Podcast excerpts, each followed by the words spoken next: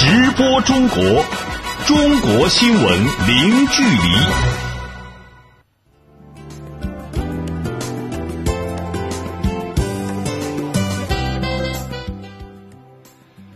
这里是直播中国节目，听众朋友您好，我是主持人林飞。你好，我是杨敏。今天节目的主要内容有：中国与新西兰两国总理举行双边会谈，宣布中新自贸区协定升级谈判下月举行；博鳌亚洲论坛举行，力促经济全球化更好发展；林郑月娥当选香港特别行政区第五任行政长官人选；年度报告显示，中国毒品蔓延势头总体可控，但形势仍然严峻。中国发布传统工艺振兴计划，让传统工艺融入现代生活。好，欢迎各位持续收听。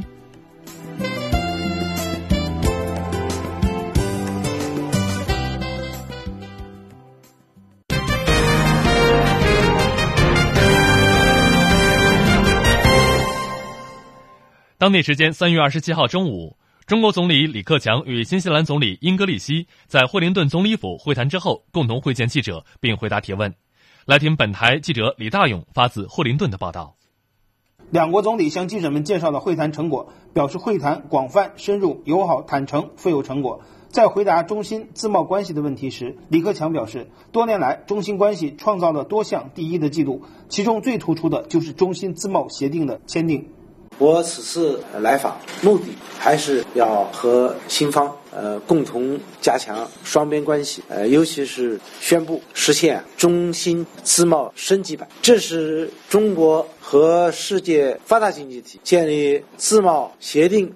升级，从而实现的最高水平的一个双边自贸协定。这必将有力的推动中新贸易的发展，而且也会向地区和世界。发出我们两国共同呃维护自由贸易的鲜明的立场。李克强指出，两国建立了长期稳定的良好经贸关系，目前双边贸易额的增长超过了两国的经济增速。此访双方就升级自贸协定达成了高度共识，这必将有利于中新贸易关系的发展，也必将造福于两国人民。在回答钢铁产能过剩与倾销的问题时，李克强说。中国的钢铁百分之九十以上是用于内需，出口的只占百分之十，是很小的一部分。即便如此，我们去年已经呃淘汰化解了落后和过剩的呃钢铁产能六千万吨以上。对新西兰啊，我们有很少镀锌板的出口，据呃统计啊，占新西兰进口镀锌板的不到百分之五。李克强认为，中国对新西兰部分产品贸易有大幅逆差，但我们认为这不是倾销，中新关系是成熟的，双方完全可以站在自由贸易的大门上看待这一问题，解决贸易逆差。最终应该靠打开大门，关起门来只会造成更大的贸易不平衡。应通过客观理性和克制谨慎的对话，解决双边贸易中的摩擦和分歧，使双方经贸关系继续健康稳定向前发展。新西兰总理英格里希表示，我与李克强总理的会谈富有成果，就两国合作达成了多项共识，这充分反映了两国关系的深度和广度。虽然距离遥远，国土大小悬殊，但两国人民的交往、文化交流、经济和商业往来都日益紧密。我高兴地宣布，今年四月二十一号到四月二十七号，我们就要开始关于自贸区协定的升级谈判，与中国的自贸往来非常成功。自从2008年启动以来，贸易额翻番，目前达到了230亿新元，成果惠及两国人民，让我们对未来的合作充满期待。英格里希总理还谈到，新方将采取措施，保证对华出口食品安全，并同中方加强在食品安全方面的合作。记者李大勇，新西兰惠灵顿报道。二十七号，李克强总理在《新西兰先驱报》刊登署名文章，向新西兰人民阐述了中新两国友好关系的过去、现在以及未来发展方向。李克强表示，新西兰是第一个就中国加入世界贸易组织同中国结束双边谈判、承认中国完全市场经济地位的国家，也是第一个同中国签署并实施双边自由贸易协定的国家。新西兰还以创始国身份加入由中国倡导的亚洲基础设施投资银行。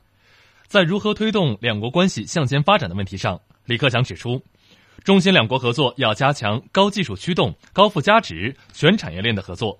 李克强在文中承诺，中国已经准备好从新西兰进口更多有竞争力和高质量的货物，为中国消费者提供更多选择，同时推动中国企业更具竞争力。今年正值中澳中新建交四十五周年，分析人士认为，李克强总理的此次访问将进一步加强中国与澳大利亚和新西兰在经贸等领域的合作。目前，中国与新西兰已经启动自贸区升级谈判，两国合作将全面升级。请听记者陈宇发回的报道。目前，中国与新西兰已经宣布启动自贸区升级谈判，并同意第一轮谈判于二零一七年上半年举行。中国现代国际关系研究院专家陈凤英认为，中新两国经贸合作发展势头良好，但合作领域有限，需要通过自贸区升级谈判提升合作范围。升级版呢，我认为首先一个升级在于服务业扩大。服务业呢，在新西兰讲呢，应该说比中国应该是优先。教育也是一方面，其他服务也是一方面。还有呢，金融我们也可以拓展人民币的国际化。所以呢，我认为跟新西兰的合作可以在人民币国际化向下进行合作。另一个升级版呢，应该要看到亚太地区的合作。我们亚太地区的合作呢，不完全扣在一个双边。新西兰是在我们 RCEP 以内的，也就我们亚洲合作的框架内的。所以我认为在这方面我们要升级。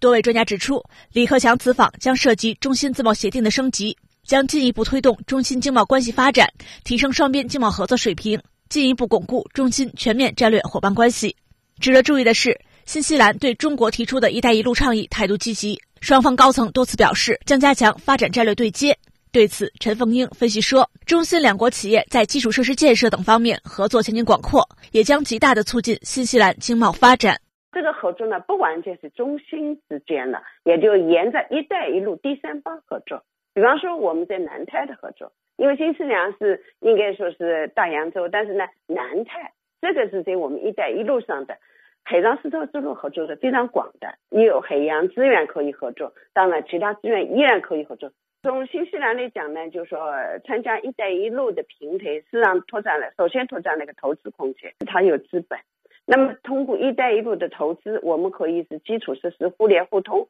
我们还可以产能合作。实际上呢，最关键、最关键，我们还通过这种投资呢，我们带动我们的贸易。那么对新西兰说，贸易应该说是非常重要的，投资的扩大、贸易的扩大、交流的扩大，实际上还有个金融的扩大。因为金融服务业对新西兰说是有利条件，对新西兰是绝对有利。好的，感谢陈宇。对于李克强总理的此次访问，新西兰主流媒体和社会各界都给予了高度的关注，并且给予积极评价，认为此访处于中新即将启动首轮自贸协定升级谈判的关键时刻，必将为中新关系的发展注入强大动力。来听本台特派记者李大勇为您发回的报道。新西兰著名中新关系专家亚瑟卢在接受环球资讯记者专访时认为，此次李克强总理来访规格很高，必将进一步加深中新两国的友好合作。我们很兴奋，因为通过此访，中新关系将得到进一步加强。我们两国关系处在历史的最好时期，同时启动自贸区升级谈判也是重中之重。毕竟两国的自贸协议已经签署了快十年了，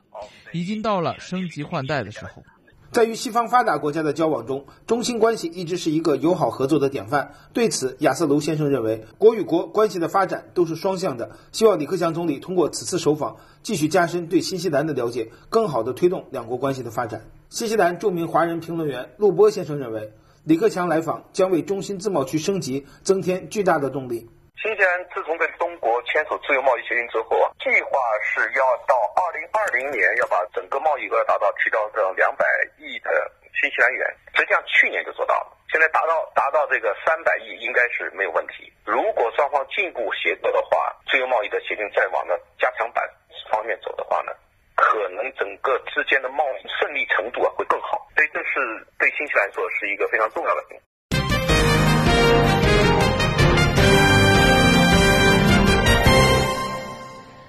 二十五号到二十六号，博鳌亚洲论坛二零一七年年会在海南博鳌举行。中国国家主席习近平在致开幕式的贺信中表示，希望与会嘉宾为解决世界和区域经济面临的突出问题贡献智慧，共同推动更有活力、更加包容、更可持续的经济全球化进程。会议期间，嘉宾就直面全球化与自由贸易未来的主议题进行了探讨。我们来听记者曹胜记、徐艳青发回的详细报道。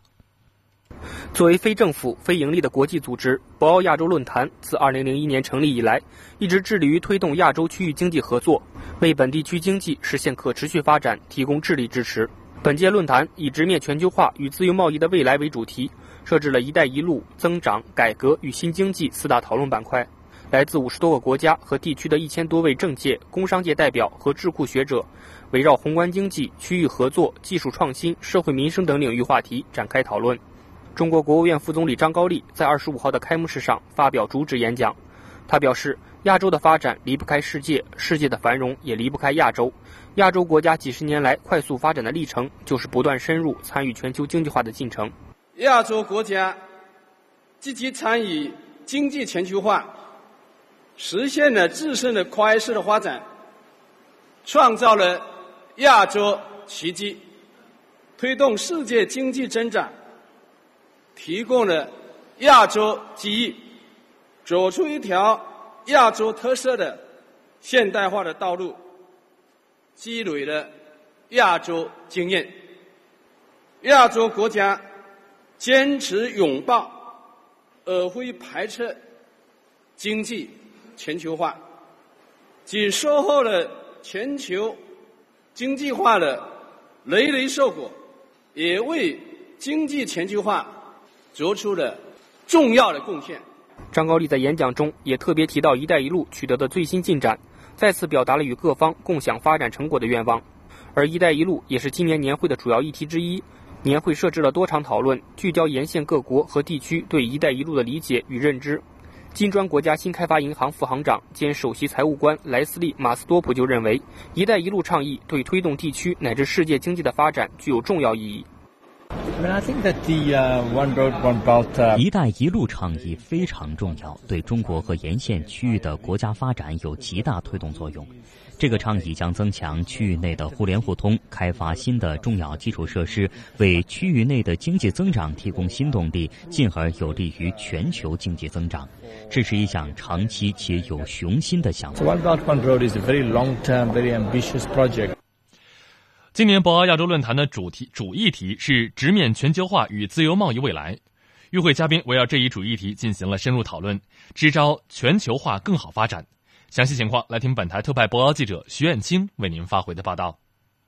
在今年年会期间，与会嘉宾们围绕直面全球化与自由贸易的未来的主题进行了深入的讨论。不少人认为，一个国家参与到全球化竞争当中，如果竞争力不够，可能会有一些就业岗位失去。在新加坡荣誉国务资政吴作栋看来，全球化带来的经济上的好处显而易见，但负面因素呢，必须有效的处理。So where we are now, it is important to focus. On the negative aspects. 我们现在要注意全球化的负面因素，这样我们才能阻止去全球化。但是我认为全球化不可能被阻止的，技术发展不可能被阻止，互联网的发展不可能被阻止。但是全球化的负面因素必须得到有效处理。一个方面，让那些落后国家通过能力建设迎头赶上；另外，各自的国家通过培训再教育，创造新的就业机会，让失去就业岗位的人可以再就业。在亚投行行长金立群看来，全球化的经济中没有输家，尽管受益的程度不同，亚投行在全球化进程中起到了重要的作用。金立群表示，全球化过程中基础设施的投资能使更多的人群受益。I like to say there are. No losers。我要强调的是，全球化的经济中没有输家，尽管受益的程度不同。在一个国家内部，会有一些工人失去工作，帮助他们需要通过政府的宏观政策调整来帮助。抱怨并不会为任何人带来好处，所以在基础设施方面的投资，提升互联互通性，就是提供了一个切入点，帮助政府之间的对话。通过这样的投资，使更多人群受益。所以，我们的工作不是说在某一个国家投。一点钱修铁路、建电厂，我们希望看到所有的这些基础设施的项目可以得到很好的协调，人民能够在这样的投资中受益，而不是受损。二十六号闭幕的博鳌亚洲论坛通过了关于促进经济全球化的宣言。宣言称，当前全球经济面临压力，逆全球化和贸易保护主义言行抬头，可能给全球贸易和投资带来干扰，令人担忧。出席二零一七年年会的博鳌亚洲论坛会员向世界各国政府和全球企业界发出倡议：各国政府应共同反对贸易保护主义，共同坚持和进一步推动贸易投资自由化便利化进程，并不断改革和完善多边贸易投资机制和治理，确保全球共同繁容。特派记者徐艳青博鳌报道。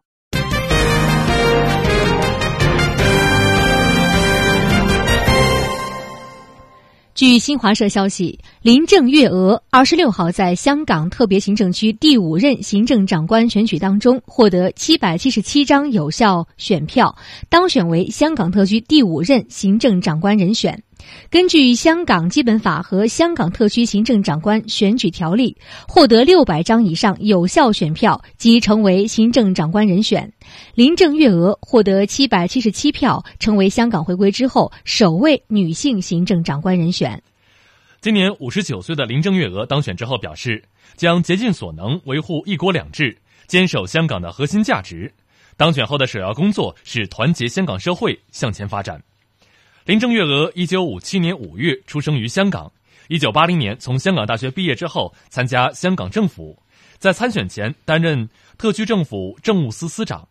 根据香港基本法的规定，香港特区行政长官由一个具有广泛代表性的选举委员会选出，中央人民政府任命之后成为后任行政长官。第五任行政长官的任期自二零一七年七月一号至二零二二年六月三十号。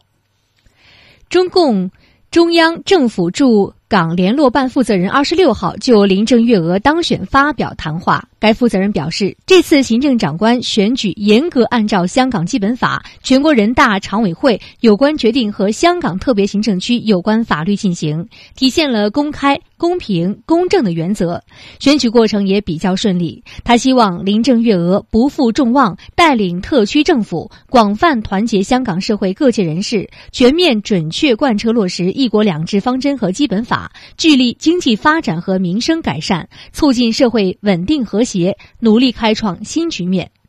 国务院港澳事务办公室发言人当天也表示，林郑月娥女士符合中央政府关于行政长官必须爱国爱港、中央信任、有管制能力及港人拥护的标准。国务院港澳办已经收到特区政府呈报的选举报告，下一步中央政府将依法履行有关任命程序。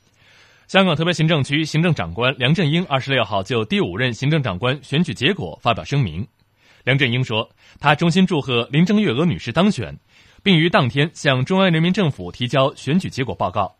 梁振英表示，他和本届政府会与后任行政长官做好交接，并全力支持新一届政府的筹备工作。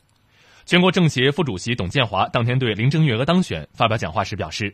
香港选出了一位得到中央高度信任和港人拥护的行政长官，是香港之福。董建华表示，香港回归祖国以来，一国两制得以成功落实，但香港也面临民生方面的挑战。大家热切期待林郑月娥带领港人迎难而上，为香港再次腾飞打下基础。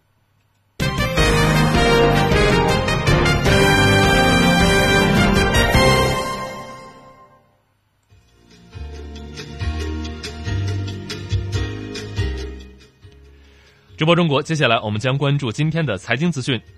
北京楼市调控再升级，专家称，重拳打击之下，北京楼价或出现调整。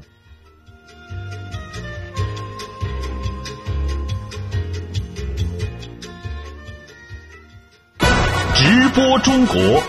中国新闻零距离。欢迎您持续关注直播中国。我们先来关注中国最新的股市和汇市信息。首先是今天的股市方面。截至二十七号收盘，上证指数收报于三千两百六十六点九六点，下跌二点四九点，跌幅百分之零点零八，成交金额两千四百九十二亿元人民币。深圳成指收报于一万零五百八十一点九二点，下跌六十四点八零点，跌幅百分之零点六一，成交金额两千八百八十一亿元人民币。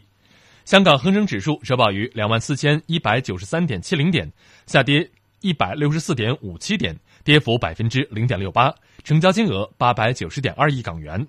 台湾加权股价指数收报于九千八百七十六点七七点，下跌二十六点二一点，跌幅百分之零点二六，成交金额新台币八百六十一点七七亿元。来看汇市方面，中国外汇交易中心二十七号公布的人民币对世界主要货币汇率中间价为：一美元对人民币六点八七零一元，一欧元对人民币七点四五三八元，一百日元对人民币六点二一七二元，一港元对人民币零点八八四五六元，一英镑对人民币八点六零零五元，一澳大利亚元对人民币五点二四零零元，一新西兰元对人民币。四点八四零四元，一加拿大元兑人民币五点一五二八元。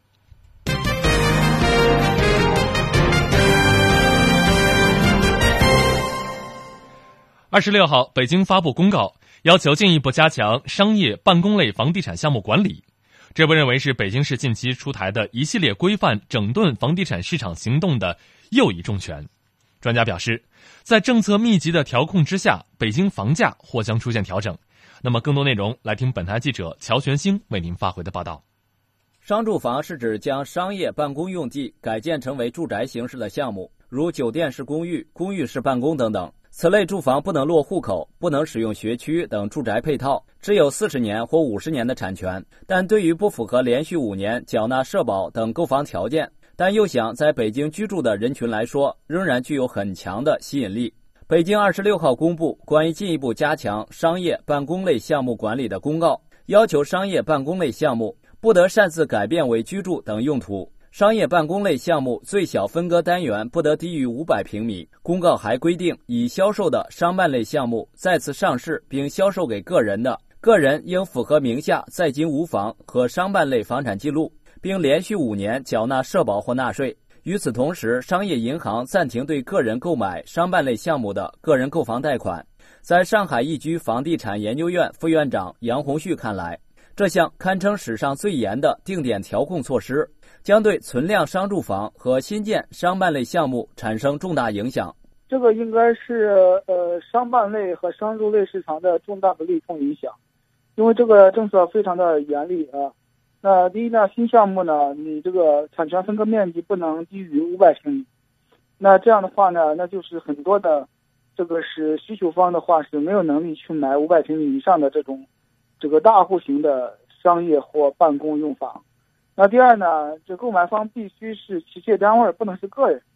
但是以前的时候呢，中国的商办类的产品呢，大部分都是卖给个人的。那现在的话呢，不让个人买的，那等于说需求方大幅的萎缩。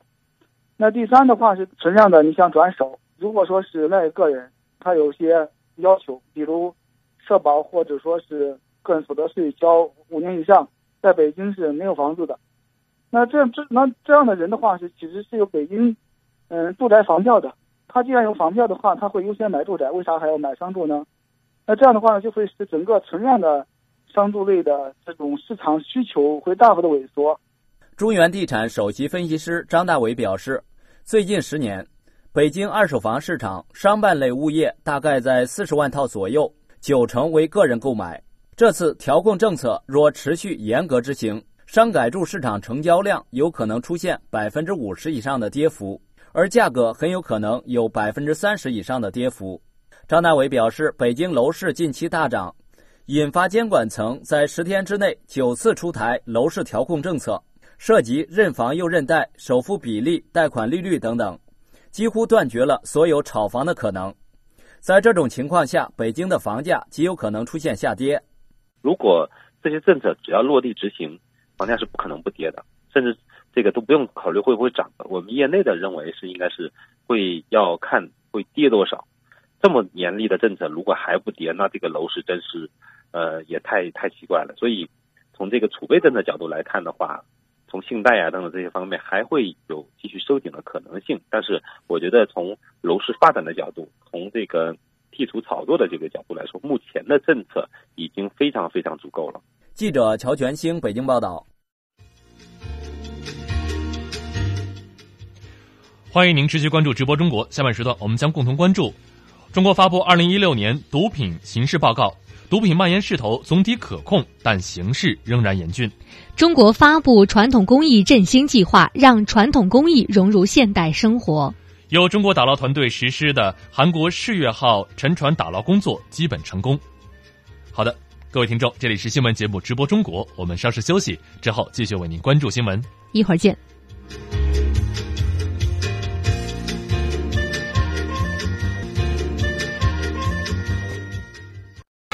直播中国，中国新闻零距离。直播中国下半段时间，我们首先关注今天节目的主要新闻。当地时间二十七号上午，中国国务院总理李克强与新西兰总理比尔·英格利希举行了双边会谈。两国总理宣布，将于今年四月二十一号至二十七号开启自贸区协定升级谈判。二十五号到二十六号，博鳌亚洲论坛二零一七年年会在海南博鳌举行。与会嘉宾就直面全球化与自由贸易未来的主议题进行了深入的探讨，致力于共同推动更有活力、更加包容、更可持续的经济全球化进程。林郑月娥二十六号在香港特别行政区第五任行政长官选举中获得七百七十七张有效选票，当选为香港特区第五任行政长官人选。成为香港回归之后首位女性行政长官。二十七号上午，中国国家禁毒委员会在北京发布了《二零一六年中国毒品形势报告》。报告显示，二零一六年中国吸毒人员总量仍在缓慢增长，禁毒部门共计破获毒品刑事案件十四万起，毒情形势总体保持稳定，毒品蔓延势头可控，但面临的形势仍然严峻复杂。近日，韩国世越号沉船的船体被成功整体起浮，打捞工作基本告一段落。这次打捞是由上海打捞局和韩国公司组建的中韩企业联合体进行。经过连续五百九十天的奋战，上海打捞局团队终于让沉没近三年的世越号重见天日。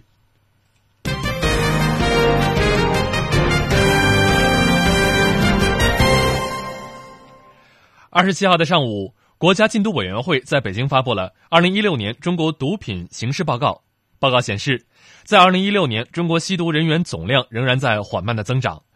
禁毒部门共计破获毒品刑事案件十四万起，毒情形势总体保持了稳定，毒品蔓延势头可控，但是面临的形势仍然是严峻而且是复杂的。那么，详细内容来听本台记者蓝民为您发回的具体报道。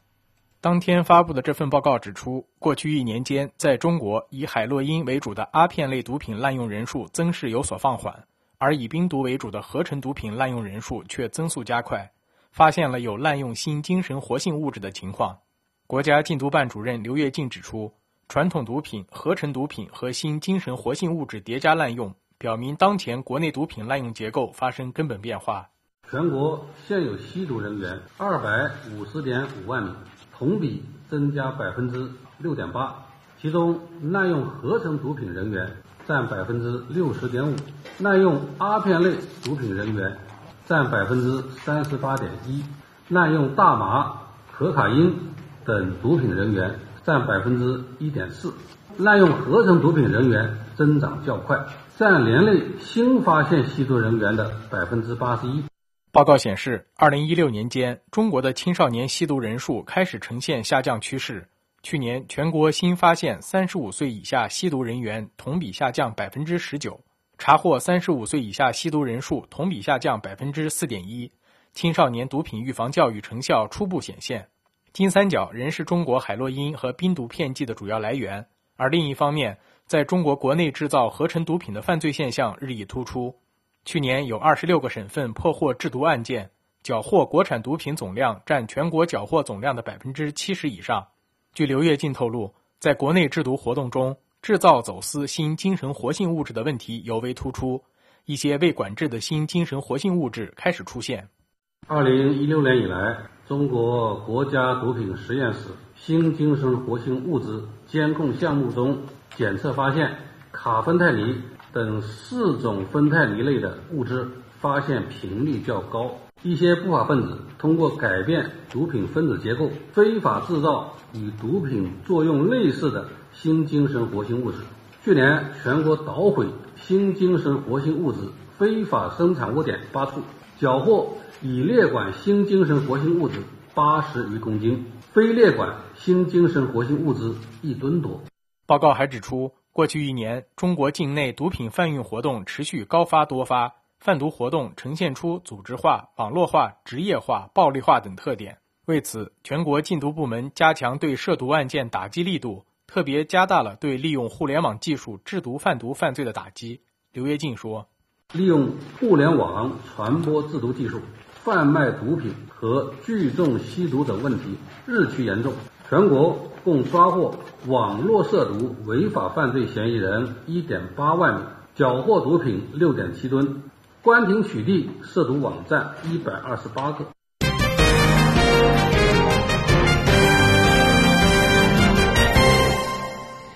为了改变民间传统手工艺日渐式微的现状，中国政府近日发布了一份传统工艺振兴计划。按照这份计划，中国将培育和扶持一批中国传统工匠和知名品牌。到二零二零年，传统工艺的传承能力和市场竞争力得到明显提升。下面，请听记者杨琼发回的详细报道。作为我个人来讲呢，因为年龄也这七十多了，七十一二了啊，也愿意说呢。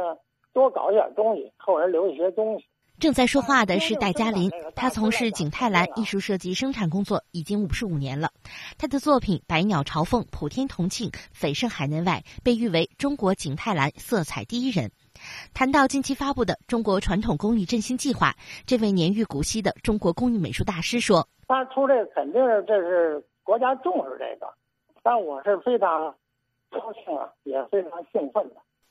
让戴嘉林感到振奋的中国传统工艺振兴计划中，明确了未来的发展目标，提出要发掘和运用传统工艺所包含的文化元素和工艺理念，丰富传统工艺的题材和产品品种，提升设计制作水平，提高产品品质，培育中国工匠和知名品牌，使传统工艺在现代生活中得到新的广泛应用，更好地满足人民群众消费升级的需要。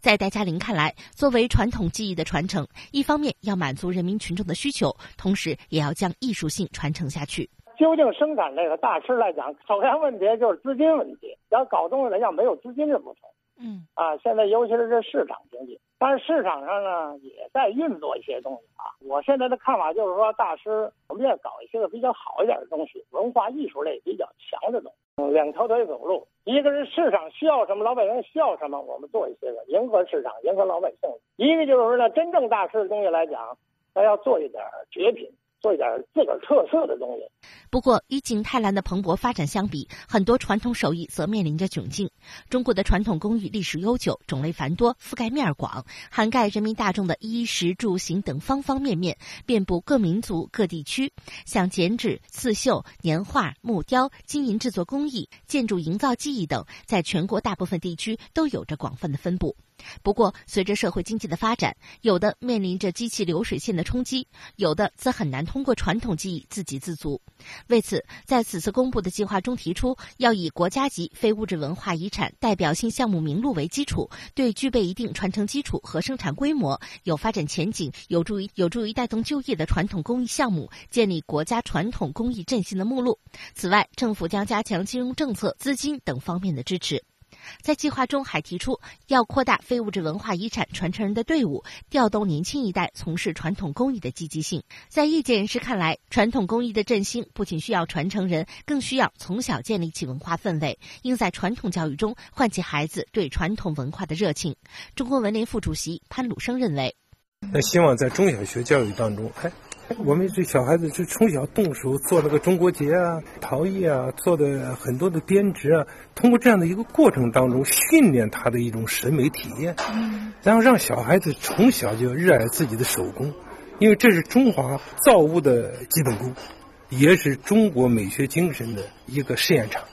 计划还提出，到二零二零年，传统工艺的传承和再创造能力、行业管理水平和市场竞争力、从业者收入以及对城乡就业的促进作用得到明显的提升，让传统工艺更好的融入现代生活。记者杨琼，北京报道。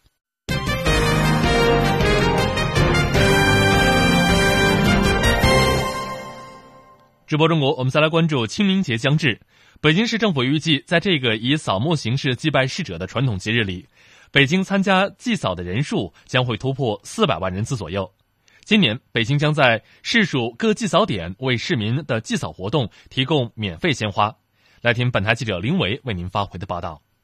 据北京市清明节群众祭扫服务工作临时指挥部副总指挥、北京市民政局副巡视员李全喜介绍，今年清明期间预计祭扫重点区域八宝山地区和昌平区的祭扫人数加起来将超过一百三十万人次。根据今年清明节放假安排和近年来我市群众祭扫情况，综合分析预测，今年清明节群众祭扫活动从三月十八日开始，三月二十五日、二十六日进入高峰期。并将延续到四月四日，预计全市祭扫人数将会突破四百万人次，其中八宝山地区祭扫人数将超过五十万人次，昌平区将超过九十万人次。据介绍，三月二十五号、二十六号和四月一号至四号这六天被定为祭扫服务高峰日。在高峰日期间，北京市属各祭扫点将提供免费鲜花、时空邮箱等祭扫服务，便民惠民。李全喜说：“市属各祭扫点将免费发放一百余万支鲜花，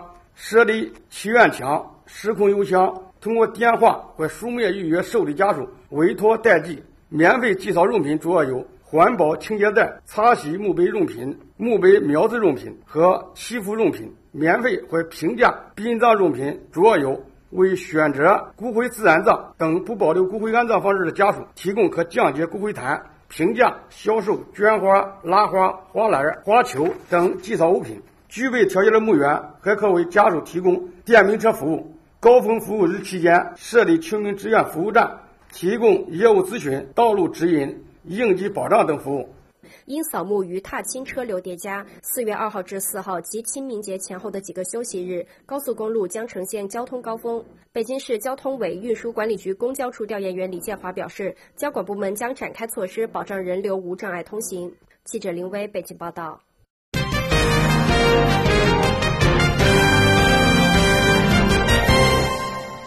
直播中国继续来关注新闻。近日，韩国世越号沉船的船体被成功整体起浮，打捞工作基本告一段落。由于韩国政府此前从未整体打捞过世越号规模的船体。韩国海洋部便对打捞项目进行公开招标，上海打捞局和韩国公司组建的中韩企业联合体最终成功竞标。经过连续五百九十天的奋战，上海打捞局团队终于让沉没近三年的世越号重见天日。那么这一次的打捞究竟存在什么样的困难？打捞团队又是如何克服的？我们来听编辑张云的综合报道。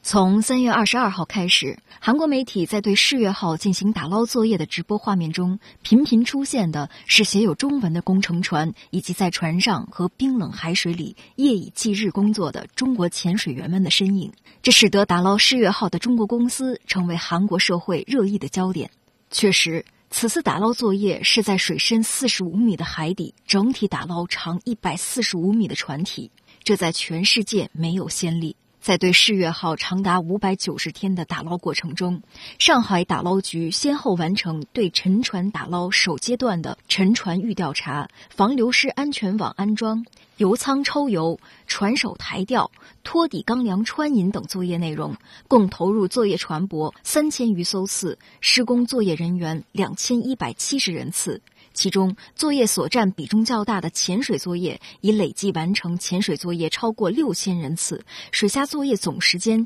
近一万三千小时。工程时间之长，任务之艰巨，创造了世界之最。由于韩国方面认为部分失踪者遗体依然在沉船中，所以要求在打捞时尽最大努力，防止失踪者遗体进一步受损或流失。同时，要尽量保证船体完整不受破坏，以便对事故原因进行进一步调查。为保证船体完整，并维持沉船左倾九十度下沉的原始状态，上海打捞局首次实施了人性化的钢梁托底技术。上海打捞局副局长、总工程师蒋岩介绍说：“上层建筑的甲板结构非常的薄弱，那么钢丝呢，如果是一受力呢，它钢丝就会勒勒到这个船体的结构里面去。所以这次呢，我们为了避免这样一个状态，我们就采用了把这个船体的下面采用这个把大的钢梁穿过船体，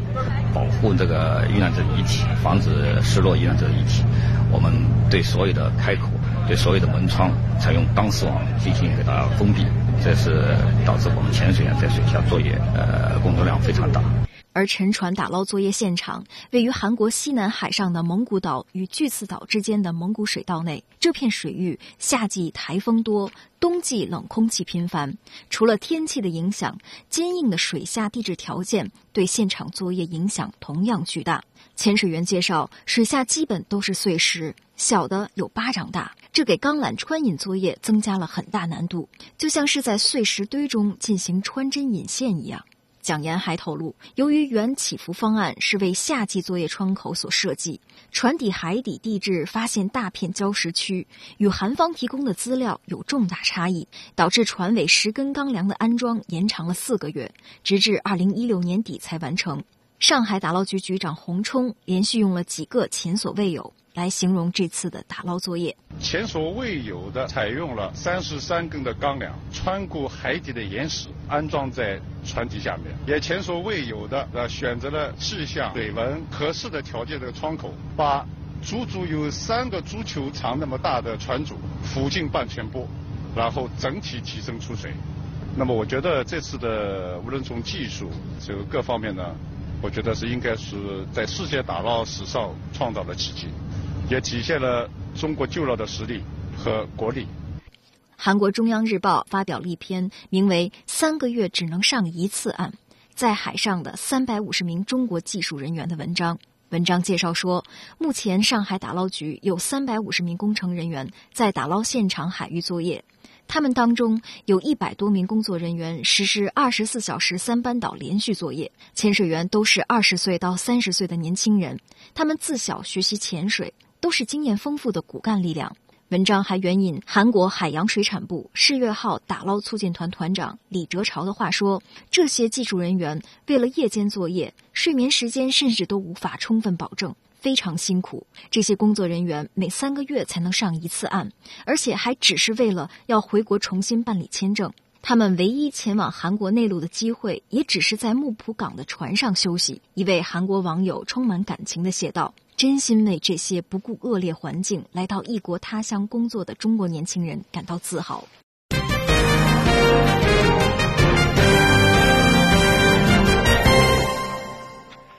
直播中国，我们来关注体育方面。二零一七年世界女子冰壶锦标赛二十六号在北京落幕，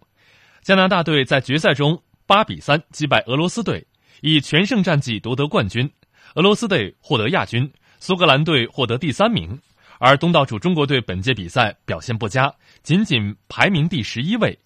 展望未来，作为唯一获得过奥运会奖牌和世界冠军的中国冬季集体项目女子冰壶队，已经明确将目标锁定为二零二二年北京冬奥会。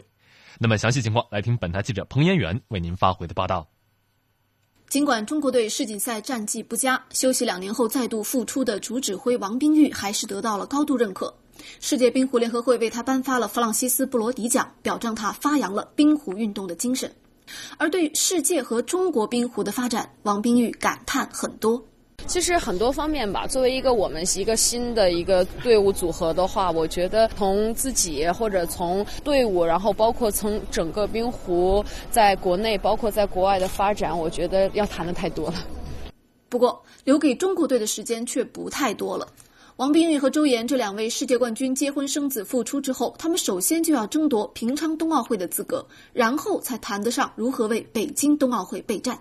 教练谭伟东直言，中国队差得很多，现在世界排名第十位，靠的还是当年的老底子。国际冰壶巡回赛的排名已经到二十八位了，远远落后于一线队伍。现在女子冰壶男子化越来越凸显。你们看后面的队，你看瑞士队，每个运动员的身材和素质都特别好，包括瑞典队都大力量击打，就这是一个一个发展的方向。但是我们从这方面呢，还相对比较弱。在温哥华冬奥会夺取铜牌之后，坦率地说，中国队的新老交替做得并不好。世界冠军队成员由于种种原因离队之后，二线队员没能顺利地接过他们的衣钵，而说到根子上，还是不普及。谭伟东说。呃，女线这块不会超过两百人，应该两百以内啊。全中国所有参与过打冰壶，现在包括业余和专业加在一起，应该在五百到七百之间。相比之下，加拿大有一百多万人在打冰壶，从事专业训练的达到几千人。加拿大队教练杰克逊就说，他们把冰壶当成社交活动，男女老少都喜欢参加。而中国队外教洛克两次为加拿大夺取世界冠军，他说。Obviously, hockey is a, a big sport, but 冰球当然是加拿大人最受欢迎的运动，当然还有足球。不过，我们加拿大人对冰壶的喜爱，就像中国人喜欢乒乓球和羽毛球一样。在亚洲，日本和韩国也有不少队伍每年都到加拿大训练，总体的发展水平都高于中国。客观的讲，由于北京成功申办冬奥会，参与冰壶运动的中国人增长很快。中国的世界冠军队成员柳茵和岳清爽目前都在从事青少年培养工作。他们透露，以前全国比赛只有十几支队伍，现在翻了两倍，训练条件也更好了。岳清爽说：“有了我们前面这些这个呃一些可能是摸着这个石头过河的这个经验吧。然后呢，他们现在有了可能是就是专业的这种场地，不像我们刚开始是在这种非专业的这个冰壶道上训练。”然后呢，也有了这种国家性质和这个地方队的这个培养，这个出钱出资，然后去加拿大，然后学习锻炼那么个机会。我觉得他们这个更多的就是说，现在可能考虑的是，我是不是很爱打这个冰壶。归根结底，是因为社会发展多元化了，很多孩子和家长的想法都是先玩玩再说。就冰壶普及而言是件好事，就提高竞技水平来说，显然有很长的路要走。对此，谭美东的态度是乐观的。冰壶项目是一个非常容易开展的项目，而且是参与人群比较广，而且你可以从事这种竞技体育时间比较非常非常长的一个项目。冰壶将来中国一定会发展非非常好，我想在世界舞台上，中国一定会有一席之位。记者彭延元，北京报道。好，我们继续来关注新闻。丹麦哥本哈根动物园二十六号公布了该园筹备中的熊猫馆设计方案，预计熊猫馆将在二零一八年底前落成，供来自中国的两只大熊猫居住。据了解，根据双方有关协议，丹麦将向中方租借两只大熊猫。据介绍，熊猫馆由哥本哈根动物园联合丹麦 BIG 建筑设计事务所和舍恩赫尔景观设计事务所共同打造。根据设计方案，熊猫馆主体部分呈圆形，占地两千四百五十平方米，内部按中国传统文化当中的太极图案分为阴阳两部分。馆舍根据熊猫栖息地的特点设计成山地造型，方便熊猫攀爬。四周由玻璃幕墙围起，游客可以绕馆在任意角度欣赏，也可以沿坡道上到二层参观。熊猫馆外围将种植竹子和树木，为熊猫打造一个自然舒适的生态环境。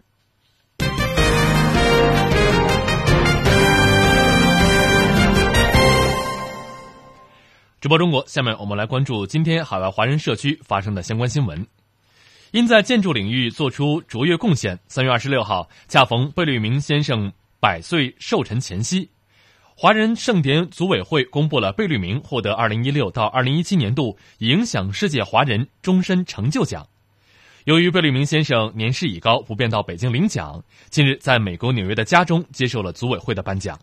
当他在家中看到组委会送到眼前的精致奖杯和一封来自组委会刘长乐主席的获奖贺信的时候，不禁发出一声感叹：“这有点不可思议。”认真端详了奖杯半晌之后，他表示了对组委会的感谢：“能在我一百岁前获得这个奖，要谢谢你们从北京远路飞来纽约。”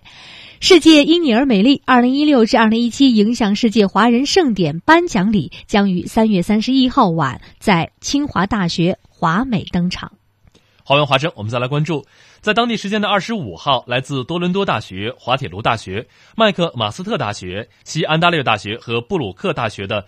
加拿大知名高校的十多位中国博士生，来到中国驻多伦多总领事馆。从代总领事徐伟手中接过了每人六千美元的奖学金。中国国家留学基金管理委员会从二零零三年开始设立国家优秀自费留学生奖学金，对取得优异成绩的自费留学生人员予以奖励，并鼓励他们回国工作或者以多种形式为国服务。二零一六年度全球共有五百人获奖，其中加拿大安大略省以及曼托巴省占据了十九席。在海外游学多年的多伦多大学博士后曹长红从事纳米材料的力学性测试研究。他说：“这次获奖感受感受到了祖国母亲般的关怀。虽然自己研究的对象要广泛进入实际应用领域尚需时间，但他希望能在不远的将来把成果带回国内，发挥更大作用。”多伦多大学博士杨帆的主要研究方向为探索人类相关疾病的致病突变对蛋白质功能的影响。他说：“奖学金不仅是物质奖励，这一奖励项目也为优秀学生们提供了交流平台。”他承诺要加倍努力，争取更大成就，并为祖国做更多贡献。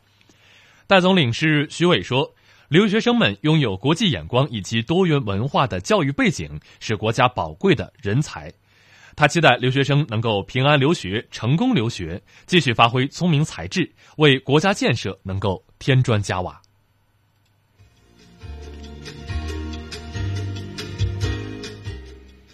直播中国，在节目的最后，我们来简单回顾一下今天节目的主要新闻。